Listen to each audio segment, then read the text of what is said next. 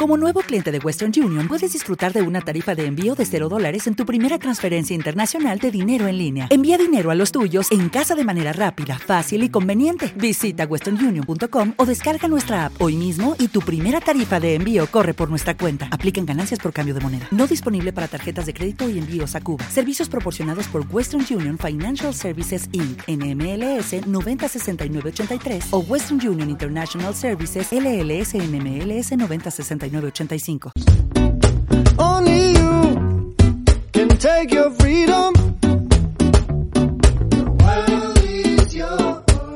We must go up, but the down. Bienvenidos viajeros, soy Will Luna y estamos de vuelta con Anita Fogg. Hola Anita. Hola. Y bueno, después de que nos contara las historias y bueno, y los aprendizajes que le trajo la, ONG de Africable, la, he convencido, o bueno, en verdad venía convencida ya, eh, para que me hable un poquito de, Kenia, me hable un poquito de, de Lamu. Eh, bueno, cuéntame, cuéntame tú misma, Anita, alguien que vaya a Kenia, ¿por qué tendría que ir a LAN? Yo no sé quién va a Kenia, ¿eh? pero dices, hostia, pues convénceme de que el próximo verano me tengo que ir a Kenia y me tengo que ir a, a, Lamu, ¿no? ¿Por qué? Pues mira, a ver, yo te convenzo rápido. a ver, la parte de, es verdad que la parte de Kenia eh, tiene dos tipos de turismo. Una parte es la, la opción de los safaris, que es pues Kenia es uno de los destinos que, junto con Tanzania, para hacer safaris, que es más bestial. De hecho, hay gente que incluso combina eh, Kenia con Tanzania, porque depende del momento del año y ya las migraciones hacia un lado o hacia el otro, ¿no? del país, de Kenia a Tanzania o Tanzania a Kenia. Y, eso es algo que no te puedes perder porque realmente es bestial. O sea, es una experiencia súper bonita, la verdad. Lo que pasa es que normalmente la gente lo combina, eh, la parte de los safaris, con la costa, que pueden ser dos opciones, hacia Zanzíbar o hacia la costa de Kenia. Y yo me encanta la zona de Kenia, la costa de Kenia, la verdad, pero creo que eh, Lamu es inigualable. O sea, tiene algo que no tiene otro sitio eh, en el mundo, vaya. Y es verdad que mm, que tiene las, dentro del AMU, ya me centro, ¿vale? Tiene la, la parte más eh, de playa y de navegar, porque son súper conocidos, se llaman DAOs, que son los barcos con los que se navegan por allí. Son, eh, son barcos eh, que, bueno, son cogidos, la idea está cogida de Mozambique, de hecho se llama el Mozambique Style, y, y llevan muchísimos años navegando en Lamu son barcos que, están pensados para el turismo y para las competiciones, en época de competiciones. Pero bueno, esos barcos se utilizan para hacer atardeceres, para ir a ver el atardecer, que es precioso. Imagínate rodeado de manglares, tu barco con la vela, todo más manual, eh, viendo el atardecer cayendo en, en el océano, ¿no? Es algo espectacular. Y, luego aparte hay unas excursiones que se hacen en este barcos, estos barcos. Eh, hay dos excursiones que serían las principales, que sería ir a, a Kipungani, que es un pueblo que está como en la punta opuesta de la isla desde la Town, ¿vale? Pues sería en el otro lado y un poquito más abajo.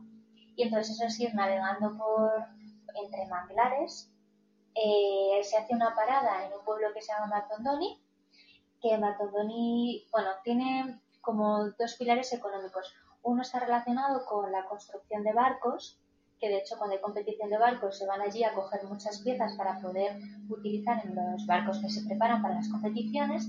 Y luego aparte eh, un trenzado de la hoja de palma, que con ese trenzado se hacen alfombras, bolsos, eh, pues como una especie de abanicos, bueno, un montón de productos que se pueden comprar aquí.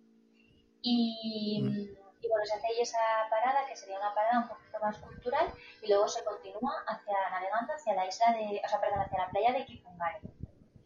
Y esa excursión es súper recomendable. Eso sería, sería un poco como, como un island hopping, ¿no? Como visitar la isla eh, haciendo paradas con el barco, ¿no? Se hace solo una bueno, se hacen dos paradas. Sería una parada que es la, pues lo digo, como la inmersión cultural, y luego ya sería parar en la playa de Kipongani.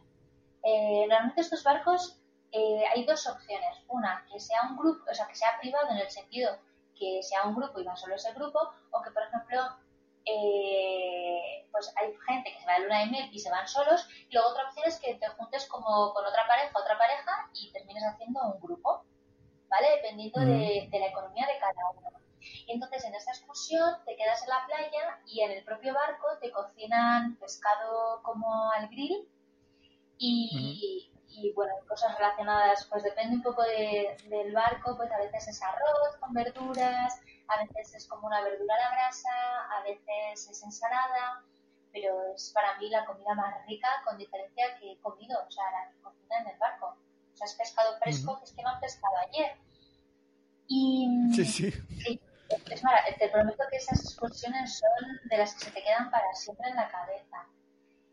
Y luego... ¿Es, es Kenia, Kenia un destino barato? Eh, a veces, no sé, a veces los, los países que no tienen muchos recursos económicos a veces son caros. Sin, ¿Cómo es económicamente para el viajero? ¿Kenia en general? O, quizá, quizá más Lamu, pero bueno, sí, si me pudieras dar ahí un poquito. Claro, a ver, Lamu, por ejemplo, sí más o menos asequible al bolsillo de, cualquier viajero. Es decir, es verdad que para llegar hay que ir en avión, porque por carretera eh, no es recomendable y yo de hecho me parece que es un error llegar por carretera, es peligrosísimo. O sea, aunque haya gente que diga lo contrario, yo he vivido allí, he vivido eh, experiencias no personales porque yo no he ido por carretera, pero sí de otras personas que no recomiendo a nadie. Entonces ya mm. partimos de una base que tienes que coger un avión para llegar. Pero a veces lo más caro que te sale de todo esto es el avión para llegar. Porque hay guest house que puedes encontrar súper baratos, a lo mejor 10 euros la noche. Y mm, incluso pues si regateas puedes encontrar algo más barato, pues no lo sé. Eso ya ahí no me voy a meter porque es verdad que a lo mejor hay gente que ha conseguido un precio un poco más barato, pero porque ha regateado ¿Te está gustando este episodio?